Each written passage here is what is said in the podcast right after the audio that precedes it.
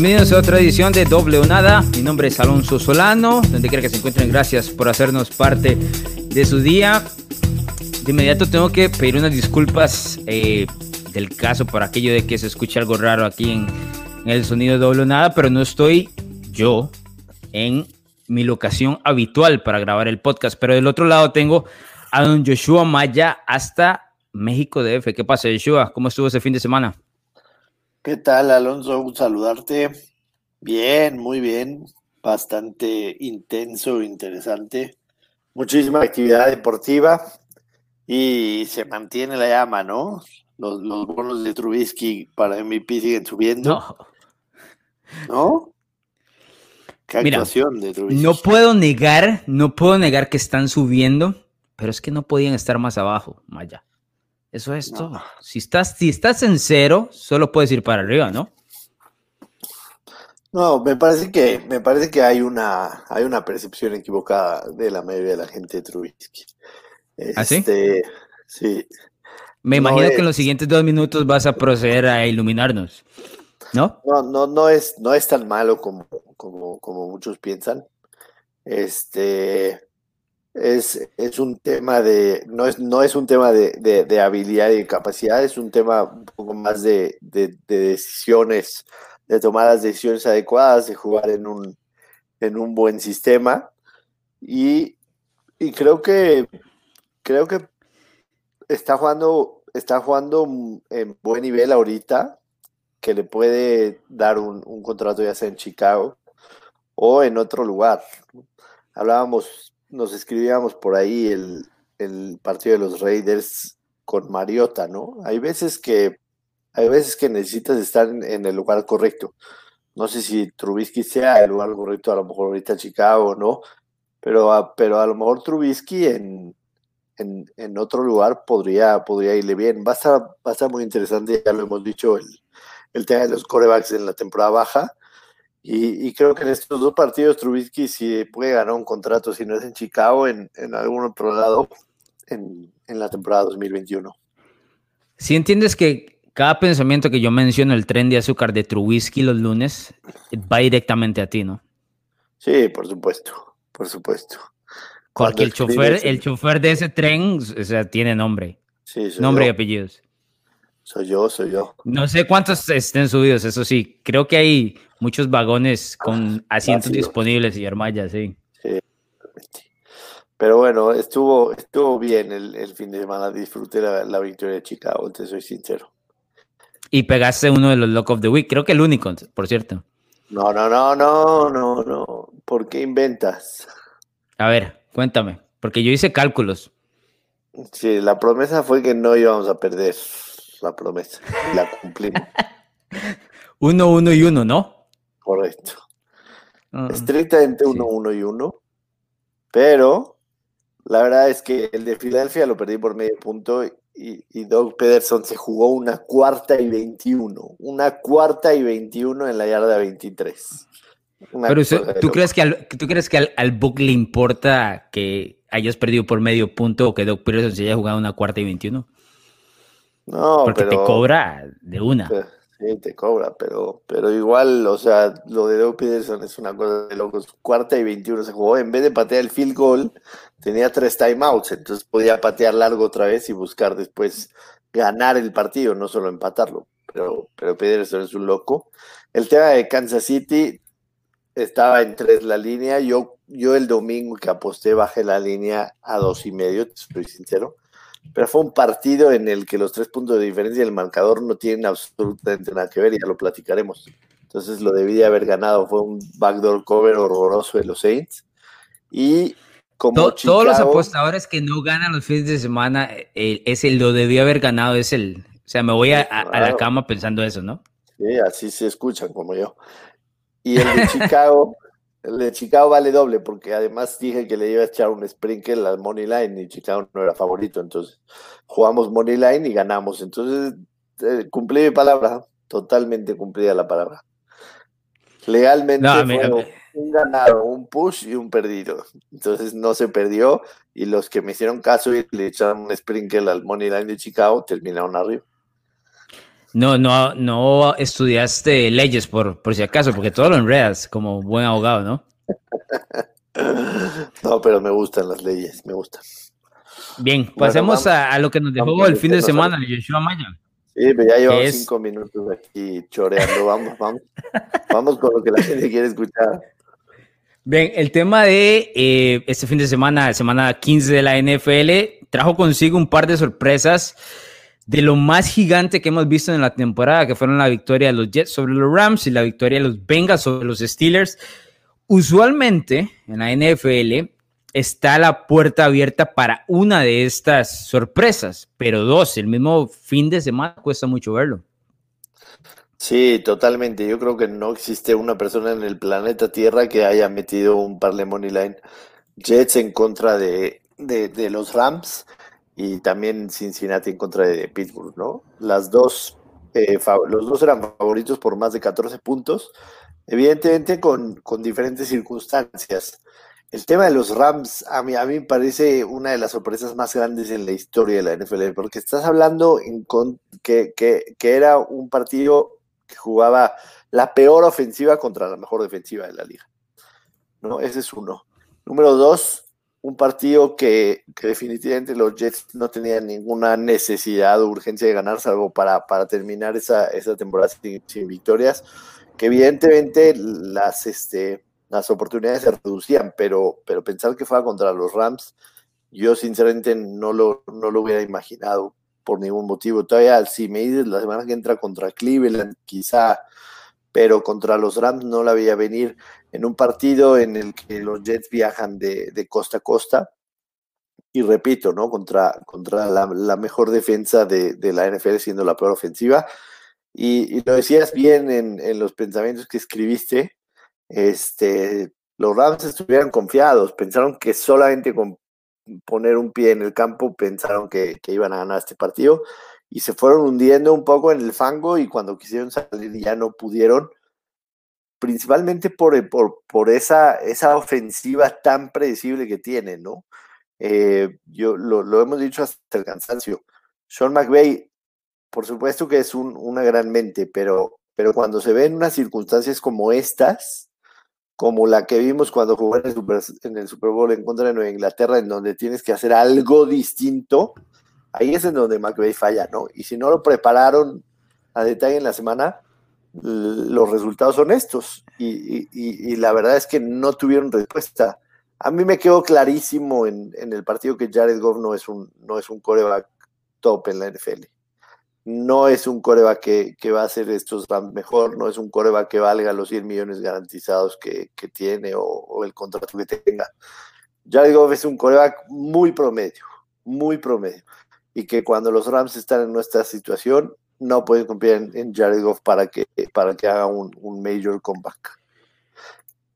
Y lo peor de todo, bueno, a mí lo que me deja exactamente lo que mencionaste, pero también eh, me da a pensar que no tiene ese valor de improvisación que tienen los otros mariscales de campo, Jared Goff.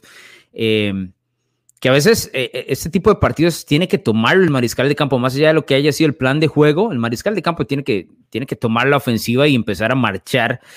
Goff tiene una cara, no sé si lo has notado, empieza a ser, me parece como una tendencia. Has visto que en el póker siempre se habla del poker face, ¿no? Eh, que, eh, pero acá Goff tiene una cara cuando las cosas no le están saliendo, es donde yo, lo, donde yo veo esa cara de Goff de pánico, hay que ir directamente al live betting y apostarle todo en contra de los Rams, porque no regresa. O sea, tiene varios de esas esta temporada, creo que ya nos ha dado esto en temporadas anteriores y bien lo mencionabas, que McVay no resuelve y Goff no tiene esa improvisación o ese, no sé, es, es una actitud de, de, urgencia que tienen otro tipo de mariscales de campo buscando sacar a su equipo, porque él es el líder del equipo en teoría, en teoría, dentro, del, dentro de la posición que juega. Exacto. Y no, y no se le da. Yo sí considero que esta es una derrota que puede golpear muchísimo a los Rams a futuro, especialmente en un tema de confianza. Van a salir muchísimas dudas, porque si lo vemos desde el punto de vista de que es un error, estamos de acuerdo, es un error, pero es un error que los buenos equipos resuelven en la segunda mitad. Eh, veámoslo, y no estoy hablando de que Tampa Bay sea un buen equipo, pero veámoslo con Tampa Bay. Tampa Bay se metió en un problema enorme, resolvió, porque su mariscal de campo usualmente resuelve este tipo de cosas. Eso es lo que le hace falta. también me deja, eh, me deja pensando que, que Sean McVay es como este padre decepcionado de Jared Goff, ¿no? Porque vas a ver a Jared Goff jugando buenos partidos, pero es porque McVay le soca la faja y luego habrá otros donde simplemente no, no encuentra, eh, porque no es talento, no, no, sé si es el talento, la mentalidad que hace Joe Goff, pero bueno, me parece de las peores derrotas que hemos visto en la última década para un equipo que me parecía entraba como caballo negro dentro de la NFC y ahora entra con más dudas. Sí, totalmente de acuerdo. Y, y el tema de los Jets, ¿no? A, mí, número uno, aplaudo, aplaudo al equipo. Evidentemente es un roster que está bastante muy por debajo de, del nivel de la NFL, que tiene muy pocos playmakers, muy, muy pocos en el roster, pero que no se dieron por vencidos y que la gente que piensa que existe el tanking, que vea este partido, ¿no? Porque si los Jets lo hubieran querido perder, lo hubieran perdido de muchas maneras y lo único que buscaron fue ganarlo.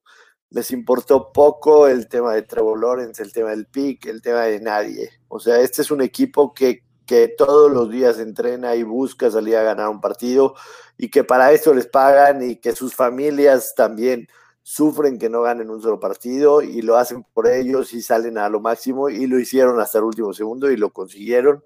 A mí me, me dio mucha emoción verlos, verlos en, el, en, en la formación en la formación victoria, como se dice en la B formation, porque para eso, para eso trabajas mucho tiempo. O sea, estamos hablando de que estos jugadores eh, llevan desde marzo, desde abril, aprendiendo el playbook y estando en juntas de Zoom todos los días y después los, los, los minicamps, los training camps, todas las semanas trabajas para eso y al finalmente lo consigues al carajo es que se vaya el pick, o sea, entiendo que, que para los fanáticos les duele, pero, pero nosotros tenemos que verlo del otro lado, ¿no? O sea, lo, lo, tenemos que ver del lado del jugador, en el que su orgullo está primero, en el que su trabajo, en el que hoy sus familias por lo menos dicen, ahí está mi, mi, mi, mi familiar, mi papá, mi hermano, mi hijo, que, que, que, salió y pudo ganar este partido. La gente que piense que existe el tanking, que volten a ver ese partido y que se olviden de todas estas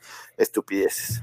No, y es que imagina romperte los huesos todas las semanas por perder por un, una posibilidad de futuro que ni siquiera sabes si vas a estar dentro de la franquicia en un año, ¿verdad? Es, claro. es imposible pensar. Por eso es que el tanking no funciona o no tiene lógica dentro de la NFL pensando en el equipo, la gerencia general y los fanáticos que querrán otra cosa, me imagino yo pero el jugador y el entrenador en jefe no va por ahí. Ahora, el tema de la otra sorpresa que es Cincinnati venciendo a, a, Pittsburgh, que también me parece se fue poco a poco metiendo en un problema y cuando trató de salir ya no le alcanzó. Pero además de eso, la, los Steelers con tres derrotas consecutivas, luego de iniciar 11 y 0, me parece que algo se quebró en, Pittsburgh y no sé si van a tener tiempo para resolverlo. Sí, Sí, definitivamente algo, algo está mal, ¿no? A, a, mí me parece, perdón, a mí me parece que son dos cosas. Número uno, el tema de las lesiones. El tema de las lesiones en defensa sí le, le han afectado. Ahí la defensiva no pudo, no pudo hacer mucho en contra de, de, de, de Ryan Finley y, de Gio Bernard, ¿no? O sea, dos literalmente suplentes y, y un poquito en la, en la segunda mitad, ¿no? Por supuesto que los balones perdidos y demás, muchas veces Cincinnati, digo, la mayoría de las veces que, anotó, tuvo el balón en, campo contrario, pero sí esperabas un poco más de esta defensa en contra de un equipo de lesiones, sobre todo con, con, con como coreback, ¿no? Que no, no, no encontraron la manera de detenerlo. Y, y, por supuesto está del otro lado en la ofensiva. O sea, Pittsburgh promedia arriba de 40 pases por partido y todos ellos de, de, de Big Ben. Y, y, 20 acarreos nada más y, y, no están pudiendo correr el balón. Un poquito lo empezó a hacer Benny Snell en la segunda mitad, incluso tuvo una anotación, pero, pero necesitas tener ese balance. Yo, yo lo he dicho hasta el cansancio. Big Ben no es el coreback al que le tienes que dar 40 pases por partido en esta liga porque en algún momento al tipo lo van a mermar con golpes. De hecho, la tendencia debería ser al revés, ¿no? Totalmente. Más juego por tierra, menos pases. Totalmente. El problema es que no están pudiendo correr, entonces en algún momento lo tienen que abandonar. Aunque a veces están tan metidos ya mentalmente de que no puedo correr que ni siquiera lo intentan. Empezaron con sí, sí, sí. dos acarreos en las primeras 12 jugadas. Y, y obviamente esa es, no es la fórmula que va a llevar lejos a Pittsburgh. Es una derrota costosísima porque les ponen en riesgo severo ganar la división. porque está, está Cleveland un juego abajo y juegan entre ellos en la semana 17.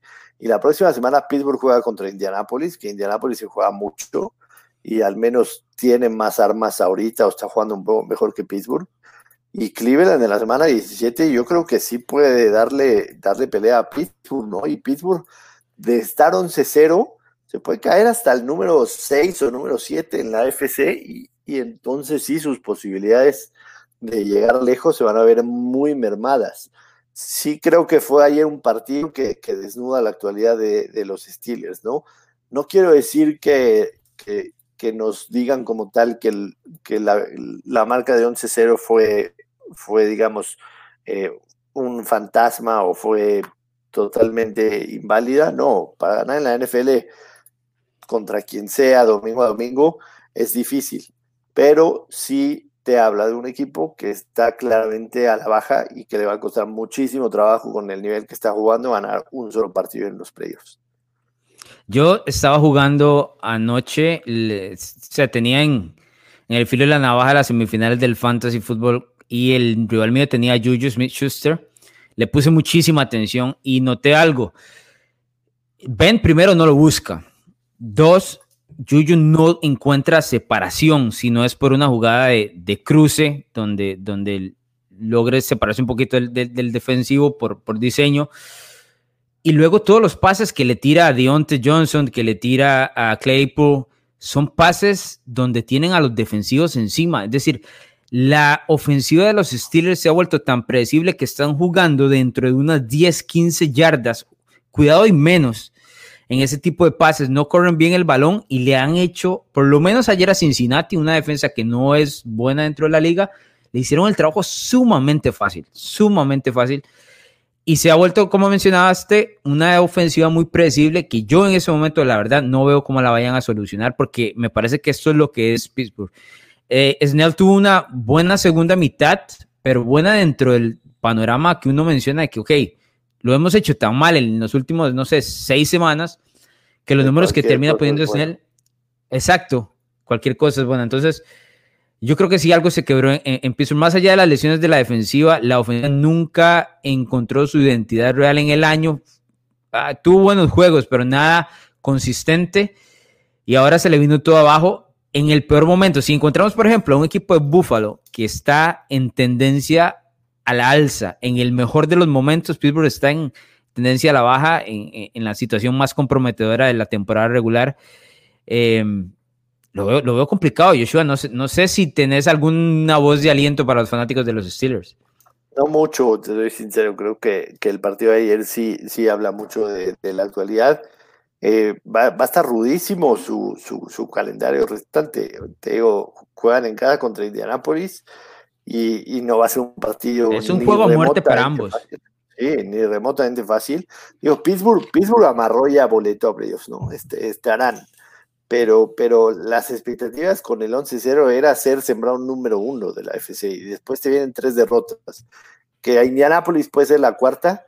Imagínate lo que será ese partido contra Cleveland en la semana 17. O sea, jugándose la división jugándose la división en la perrera municipal, que al menos están dejando 6.000, 7.000 aficionados, y con un hype ruidosísimos, ruidosísimos. Sí, con un hype en Cleveland de locos. O sea, yo sí veo a, Pittsburgh terminando 11-5, entrando a los playoffs con el ánimo muerto totalmente y perdiendo en la primera de cambio. Te soy muy sincero, porque siendo 6 o 7, estás hablando que van a enfrentarse o a, o a Buffalo, o sea, van a tener que ir a Buffalo a lo mejor, o van a tener que ir a Tennessee.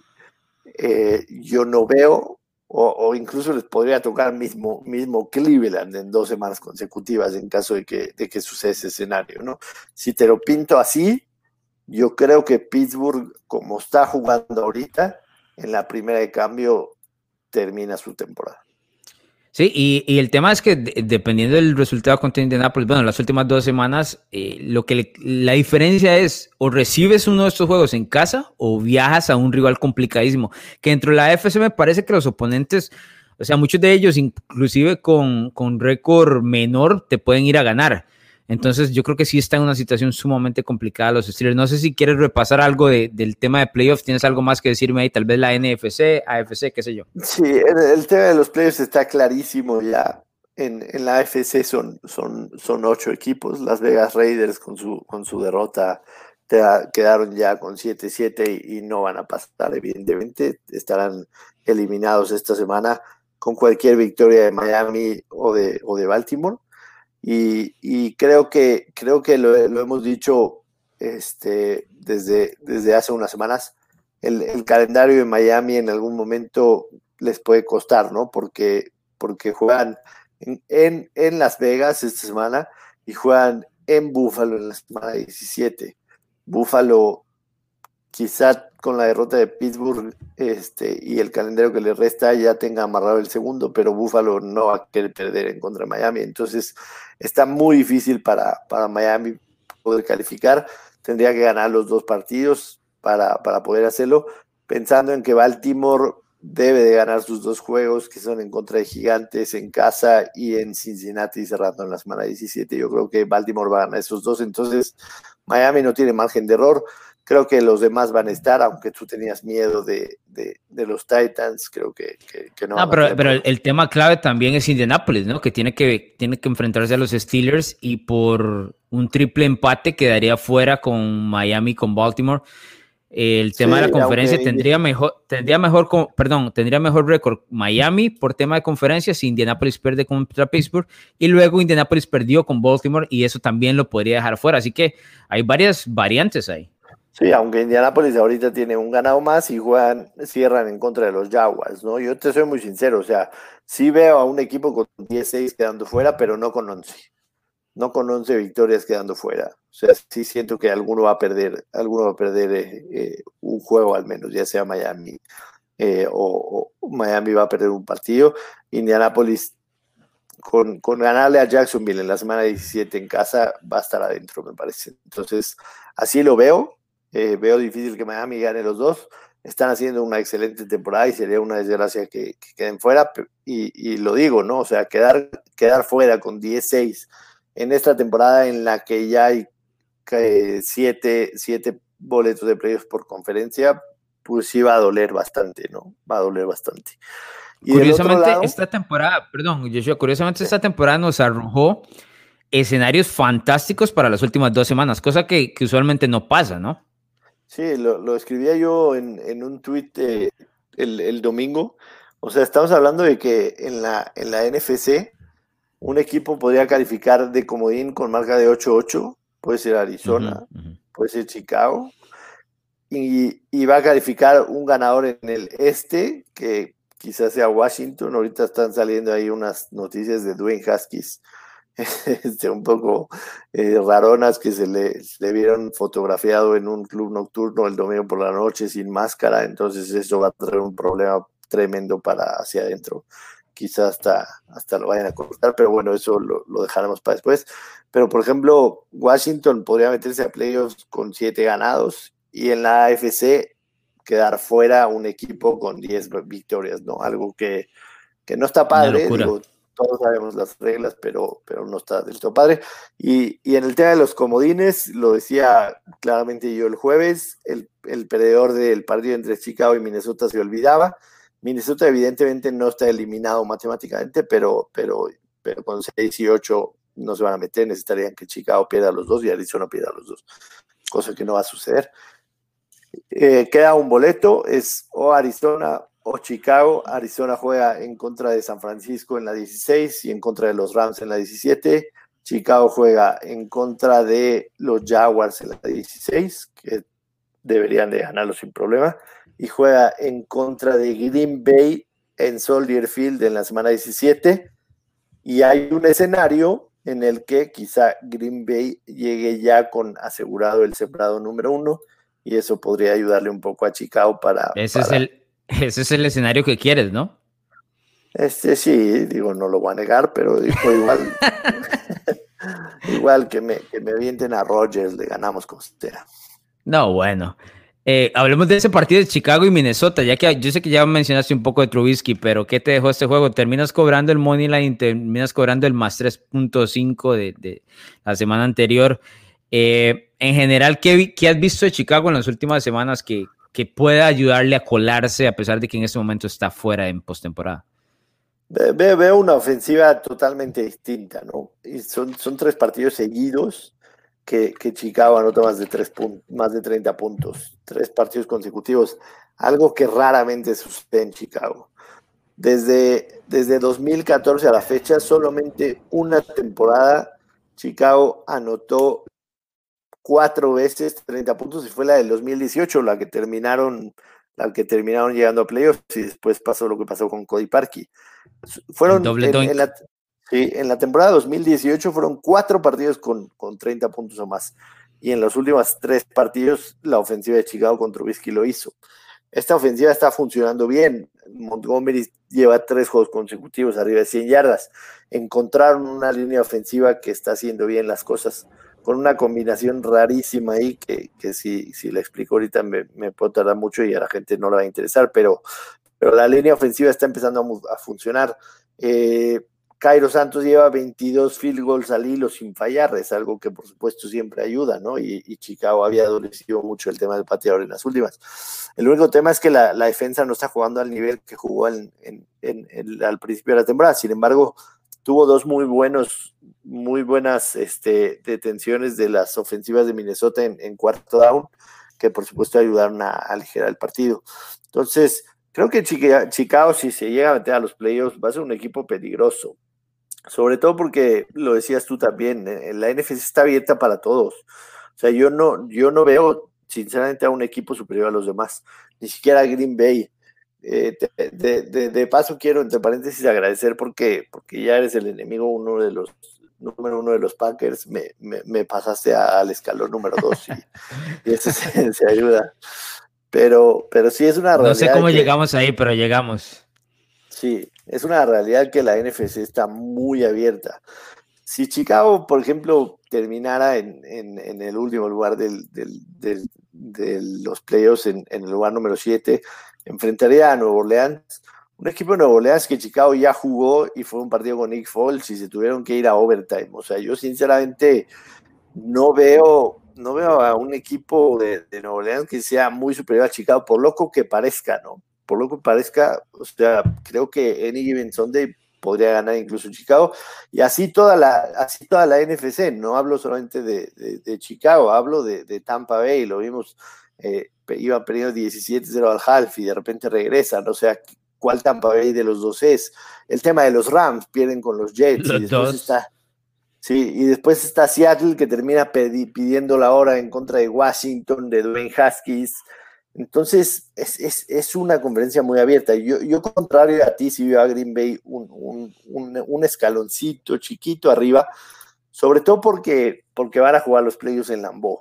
No, no va a ser fácil para ningún equipo irse a meter enero a, a aunque no tengan aficionados es un lugar duro para jugar en enero.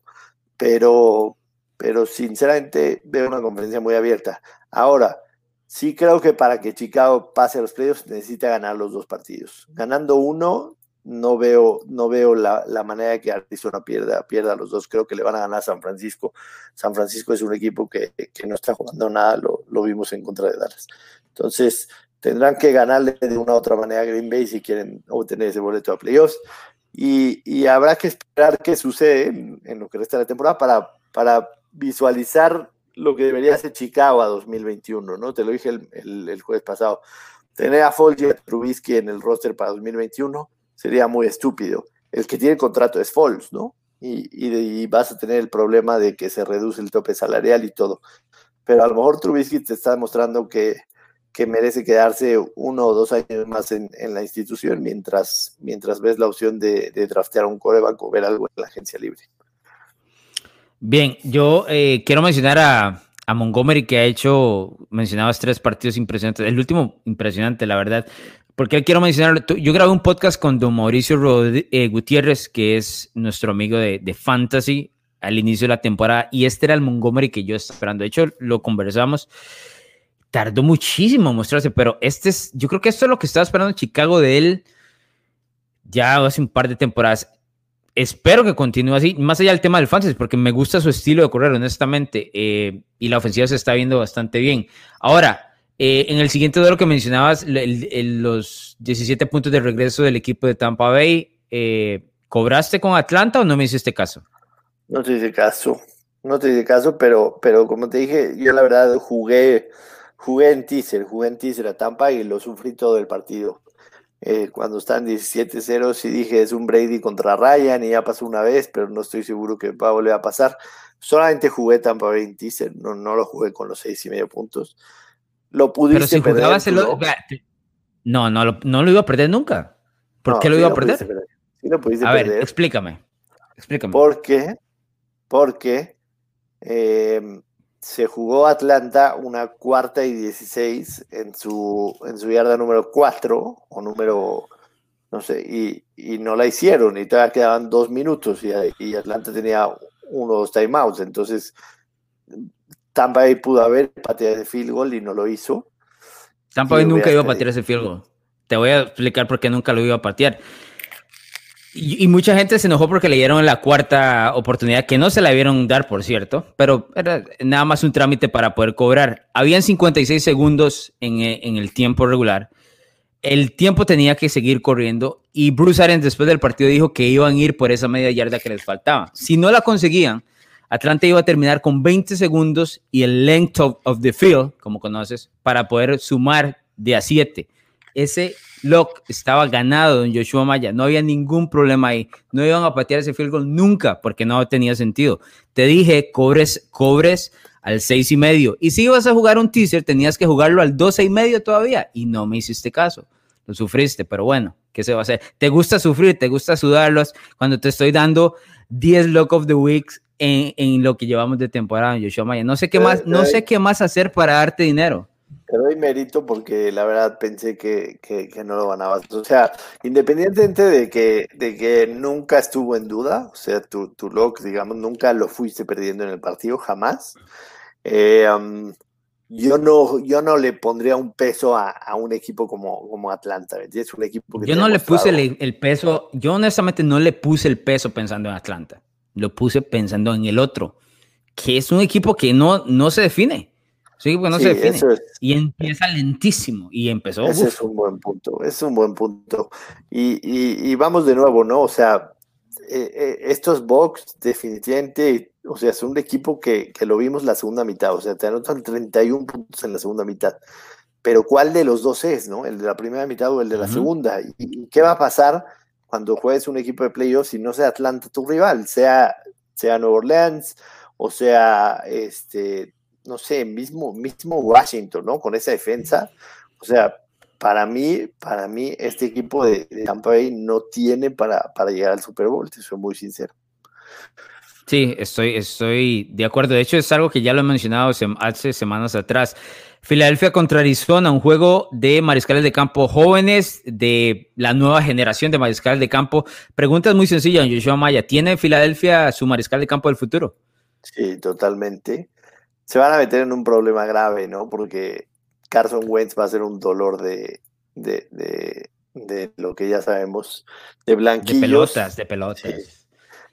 Carson Wentz va a ser un dolor de blanquillos estando en la banca. O sea, imagínate ser Carson Wentz, firmar un contrato de 100 millones de dólares garantizados y tenías este equipo a, a, tus pies y de repente eres un porrista más, ¿no? Que está en las laterales viendo, se va a volver loco absolutamente y por supuesto va a demandar un trade y nadie va a querer hacer un trade por Carson Wentz. Ya escuchaste rumores, ¿no? Porque ya salieron rumores de eso. No, pero rumores pueden haber lo que sea, pero si Carson Wentz no está dispuesto a reestructurar su contrato, o sea, si él quiere ganar este, o quién va, quién va a dar algo por, por Carson Trent, o sea, por Carson Wentz, o sea, ¿cómo vas a dar algo o, ni siquiera ni siquiera dar, o sea, todavía puedes recibir, o sea, ese contrato te da para recibir a Carson Wentz y un pick de segunda ronda por un, por un pick de séptima ronda, porque tienes que dar algo a cambio. Es un problema gravísimo que tienen los Eagles, gravísimo. Y si lo cortan, les va a pegar en el, en el, en el dead cap durísimo. Entonces, para Filadelfia se viene un problema. Pero está claro que, que Jalen Hurts es el coreback titular de este equipo desde ahorita y en adelante. Yo leí, leí una nota que mencionaba el, la fórmula del camerino de Filadelfia con, con, Carson Wentz como mariscal de campo. A mí, a mí me gusta mucho el tema de la química de los camerinos porque ahí es donde se rompen las temporadas o se terminan ganando. Y en el caso de Wentz decían que el equipo de Filadelfia realmente no lo arropaba o no sentía que era uno de ellos porque Wentz se sentía por encima de ellos con el tema del contrato, con el tema de que alguna vez estuvo dentro de la discusión de MVP en aquella, aquel año que terminan ganando el Super Bowl y que desde entonces miraba al resto de sus compañeros para abajo. Por supuesto, esos son rumores y, notas que, que, digamos, no, no sabemos a ciencia cierta si es la realidad. Pero entonces, ¿cómo explicas o, o va muy alineado en lo que ves ahora con Jalen Hurts y el equipo juega de una manera completamente distinta con las mismas armas. Es, una cosa, es, es una locura. Claro. Sí, estoy, estoy de, acuerdo. Se viene un dolor de cabeza para, los Eagles en esa decisión terrible. El tema de Arizona eh, es, es, un equipo peligroso, absolutamente. De Andre Hopkins tuvo un partido de ensueño con 169 yardas, un touchdown. Kyler Murray tuvo su mejor partido en muchas semanas. Y, Arizona sí creo que, que, tiene posibilidad de, meterse a playoffs ganando, ganando la próxima semana en contra de, San Francisco. Este, y cerrará en contra de, los Rams en un partido que, va a estar rudo, por supuesto, divisional. Y pues un equipo peligroso, ¿no? Solamente que, que, Cliff Kingsbury no, no entre en su modo college porque, porque sí en ese momento se viene todo para abajo.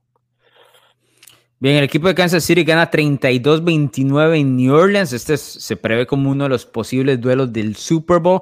Aunque ya conocemos que New Orleans en los últimos años eh, pues decepciona en postemporada. Eso no significa que va a ser así en el 2020-21, pero bueno, es lo que ha pasado en los últimos tres años. Joshua Maya, ¿qué te dejó este partido? Sí, me, deja claro que, Kansas City está en este modo de, cuando quiero te gano.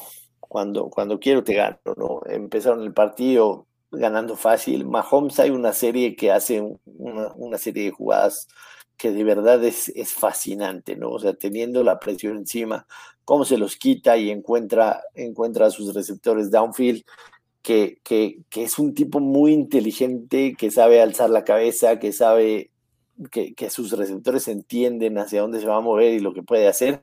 Y en el momento en que quiere, te, te, te dan la vuelta y te terminan ganando. Por supuesto, el partido termina con diferencia de tres, pero, pero bien lo, lo, decías, no pareciera que ninguno de los partidos de, Kansas City ellos estén fuera de, control del juego. Es el primer equipo en la historia de la NFL que gana seis partidos consecutivos y los seis son por menos, por seis puntos o menos. Y, eso te habla, por supuesto, de un equipo que sabe que en cualquier momento te, puede ganar, no necesitan irse arriba en el marcador por 20 puntos para tener la, victoria en la bolsa. Y claramente son los favoritos a ganarlo todo. Es, difícil repetir un campeonato en la NFL. No se hace desde el 2003-2004, cuando los Patriots ganaron en contra de Carolina y Filadelfia en, años consecutivos. No es nada fácil, pero yo no veo a un equipo que pueda ganar a estos Chiefs, sinceramente, sobre todo Mahomes jugando, jugando a este nivel, que, que dicho sea de paso, aumentó su, su ventaja en, en, el, en el tema del MVP esta semana. Tú, tú decías que Rogers contra Carolina iba a lanzar ocho touchdowns y, y en la segunda mitad. Eso era lo que quería yo. Sí, honestamente. En la mitad, Rogers tiene un partido terrible, al igual que toda la ofensiva de Green Bay. Y Mahomes sí te muestra que, que, es, que es otro nivel. Es otro nivel de prueba. El tema de los Saints, Drew Brees entró oxidadísimo al partido este equipo cuando Michael Thomas no está en el terreno de juego es, de, es otro, es otro porque es el, receptor clave, ¿no? Emmanuel Sanders puede tener una jugada grande como, como aquella recepción que tuvo, pero, pero Michael Thomas es el jugador clave y, sí creo que este equipo de, de Nueva Orleans es, un mortal más en la NFC, no, no lo veo arriba de, los demás. Sí es un equipo, por supuesto, que tiene muy buen balance ofensiva y defensivamente, que tiene experiencia, que tiene a uno de los mejores coaches, pero que sí es un equipo que, le puedes ganar. No, no calza el tema de que Kansas City haya tenido el balón 41 minutos, haya tenido 40 jugadas de más y solo gane por 3 puntos, ¿no? Es como raro. No, No, por supuesto que no, pero, pero es eso, ¿no? Es, es el saber que soy superior a ti, que en el momento en que necesite te gano, en el momento en que necesito desgastarte, te desgasto, en el momento en que necesito acabarme el reloj, me lo acabo, en el momento en que necesito un drive de los últimos dos minutos para ganarlo, como, como lo hicieron en el segundo partido de los Raiders, te lo hago. la única vez que, que, no le salió fue el primer partido en contra de los Raiders. Ahí sí, no, no, no les funcionó, pero me parece que es un equipo que, está capacitado para jugar con fuego. Sí, que tengo algunas preguntas. Antes de pasar al siguiente tema, eh, voy a hacer el, par de preguntas que tenemos siempre en nuestras redes sociales, tanto arroba donde Alonso como arroba Place of the Week. Eh, Manuel Luis Enrique, es la misma pregunta la que me hacen donde yo Maya, y, y esto es lo que me parece quiere saber todo el mundo de la NFL. ¿Quién, quién derrota a estos Kansas City Chiefs en enero o febrero? Yo no veo a nadie, te soy sincero. Creo que el único equipo que podría plantarles un poco de cara sería, sería Green Bay, pero, pero hoy apostaría 10 de 10 veces a que Kansas City repite la, la victoria del Super Bowl. Bien, tengo otra más. Esta la voy a tomar yo si, si me dejas, don Yoshua, porque me envuelve directamente a dos equipos directos. ¿Qué tanta credibilidad, dice don Enrique García, qué tanta credibilidad le daría a los Packers una victoria contra los Titans? Ninguna, ninguna. Te voy a decir por qué. Ninguna, te voy a decir por qué. Tennessee tiene una de las peores defensivas de toda la NFL. Es la peor defensa en third down, en tercera oportunidad. Es una de las peores defensivas en cuanto al pase. Green Bay tiene que ganar este partido y tiene que ganarlo, no voy a decir fácil, pero contundente. No le va a dar ninguna credibilidad porque no se está enfrentando al tipo de defensiva ni al tipo de equipo que le da problemas, más allá de que Eric Henry debería correr muchísimo ante Green Bay, pero no veo cómo Tennessee logre parar a Aaron, Rodgers. Esto es una de las peores defensas, uno de los peores pareos para los Titans en cuanto a defensa contra ofensiva. Así que credibilidad ninguna. Creo que la credibilidad de Green Bay empieza a ganarse en enero. Ahí es donde tiene que callarnos la boca los que honestamente no creemos en el equipo. Yo soy uno de esos. Es más, estoy liderando esa bandera, así que, pero la llevo liderando hace cinco años, así que no, no es nada, no, Joshua Maya. No sé si querés que pasemos a hablar de el college football y los cuatro equipos que llegaron a semifinales, a esta invitación de semifinales de Joshua Maya, porque no sé si es, si es ganado realmente. Sí, el, el tema de, de Alabama por supuesto que no esperábamos que, la defensa recibiera tantos puntos de, Florida en el, en el partido del, campeonato del SEC, pero... Carajo, cobré, con Clemson menos 10 y medio y todo se me fue en Alabama, ¿eh? En serio. Yo te voy a decir, en, el, en el tema de Alabama, de las apuestas, recomendé apostar a, todo lo de, lo de Alabama. Apostar al primer cuarto, esa lo perdimos, porque la línea estaba cuatro y medio y, fueron cuatro la diferencia. Alabama primera mitad la ganamos. Alabama over de total de puntos la ganamos. Over del partido y Alabama menos 16 y medio que fue lo que cerró. Entonces ganamos tres y perdimos dos en el tema de, Alabama y, estuvo divertido, la verdad. Pero pero sí, sí creo que, que, a pesar de que su defensa no se vio también en contra de Florida, Florida es un, es, es, un, buen, es un buen equipo. Esa victoria, esa derrota en contra del LSU les mermó las posibilidades de pensar en los playoffs, porque ganándole a Alabama, si no hubieran perdido con el LSU, se hubiera metido en la conversación, eh, evidentemente. Pero sí creo que este Alabama debe ganar el campeonato sin ningún problema. Estoy seguro que van a enfrentar a, a, Clemson, pero, pero esta vez Alabama va a terminar ganando. Es un equipo durísimo. Para mí es el mejor Alabama que he visto eh, ofensivamente, ofensivamente, quiero aclarar, en, en la era... Más allá que el de Tua, de hace un par de años atrás. Sí, sí, totalmente. Y estamos hablando que no tienen a un receptor que es tan bueno como Devonta Smith, que es Jalen Waddell, que se lesionó al principio de la temporada y se perdió toda la temporada. Jalen Waddell, además de ser un receptor fuera de lo normal, es un grandísimo jugador de equipos especiales que te regresa tanto patas de despeje como patas de salida. Y, no lo tienen. Si tuvieran Jalen Waddell, este equipo podría 60, 65 puntos semana a semana. Creo que es el, el, mejor Alabama ofensivamente y no veo que la defensa de Clemson pueda en contra de esta ofensiva de Alabama. Por supuesto hay que esperar las semifinales. El tema de Clemson, por supuesto, con, con, con, Trevor Lawrence eh, es, es, otra cosa. Se vieron muy dominantes, la defensa jugó muy bien en contra de Notre Dame y, y es un equipo peligroso, muy bien dirigido por Davos Sweeney. Trevor Lawrence eh, se mete de nuevo en la conversación del Heisman. Eh, pero no sé si les va a ser suficiente en un hipotético partido de campeonato. Creo que merecidamente son el sembrado número dos. El tema de Ohio State, aunque solamente haya jugado seis partidos, la realidad es esta. Ohio State es mejor que todo el resto de, del FBS, sin duda alguna, excepto Alabama y Clemson. Entonces, de que debe estar, debe estar. Que sí solamente jugó seis partidos, pues sí, porque Michigan tuvo problemas de COVID. Pero Ohio State es mejor. Esa es una realidad, entonces merecían estar ahí.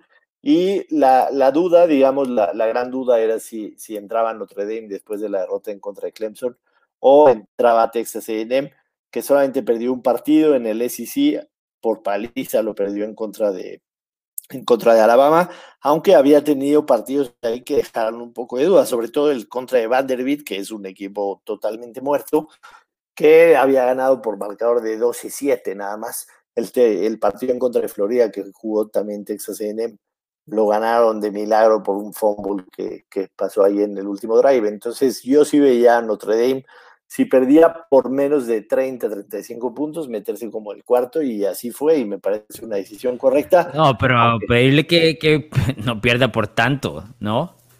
Entiendo, pero, pero, pero sí era una situación distinta. A final de cuentas, Notre Dame le ganó a Clemson en temporada regular, que, que, que que tenía es la misma defensa que jugó en el partido de campeonato. En ese partido le hicieron 46 puntos, en este partido apenas 10. Y, sí, sí creo que Notre Dame lo merecía. Tuvo una buena temporada en el ACC, le ganó a North Carolina. Mm, fue buena temporada. Me parece que Notre Dame jugó su peor partido el, sábado pasado y merecían estar ahí.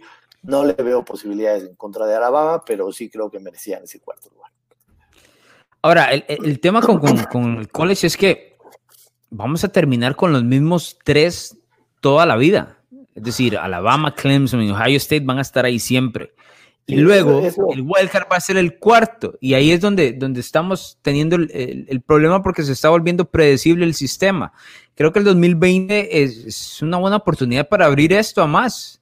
Sí, evidentemente ahorita, ahorita ya no, no va a suceder, pero yo sí creo que deberían de expandirlo a ocho sobre todo para darle posibilidad a equipos que están fuera del Power Five, a que tengan la chance de, jugar los playoffs, ¿no? Por ejemplo, Cincinnati. Cincinnati terminó la temporada invicto y es un buen equipo defensivamente, que evidentemente no es mejor que los que están arriba, no es mejor, pero por lo menos darle el chance de jugar.